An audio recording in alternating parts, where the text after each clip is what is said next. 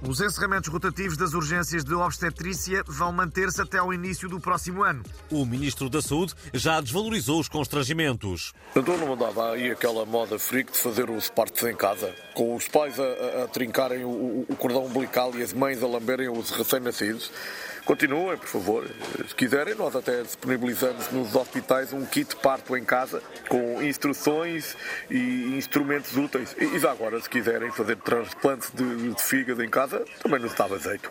Boa? Vá, força aí.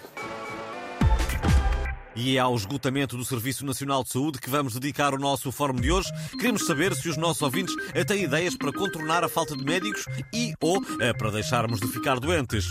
As nossas linhas estão disponíveis a partir deste momento. E já temos em linha o Mr. Jorge Jesus, eh, que nos fala de Riad, ora viva. Boas. Epá, eu no meu entender, eu acho que o Portugalex Epá, teve uma grande ideia aqui há tempos, né? que era, que era porem-me a fazer a triagem nas urgências. Né? Os doentes chegavam a dizer ai, ai, ai, ai. E eu respondia ai, ai, ai, o quê, pá? Hã? Levaste com pau? E mandava tudo recambiado para casa. Se o Ministério da Saúde pagar mais que o Ali Lali, eu posso pensar nisso, né?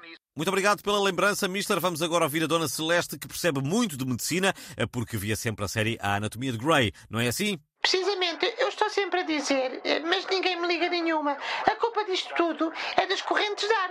Se as pessoas não apanhassem correntes de ar, não havia gripes, não havia fartes, nem sida, nem pernas decepadas, não é? Mas não me ouvem e depois queixam-se. Muito bom dia, muito obrigado. É mais uma opinião e as opiniões são como as selfies com o presidente Marcelo. Cada um tem a sua. Por falar em presidente, é Marcelo Rebelo de Sousa quem temos agora a querer participar neste fórum. Deixe-me adivinhar, vai dizer que a solução é as pessoas não usarem decotes. É errado. Ia dizer que as pessoas podem, de facto, colaborar, evitando, por exemplo, beber moscatel quente na digestão de um forte mel. E sim, se andarem de gola alta, apanham menos gripes. Isto está mais provado, não é? Porque o vírus da gripe é um bicho que gosta de decotes. Quanto mais pronunciados, melhor. Bom.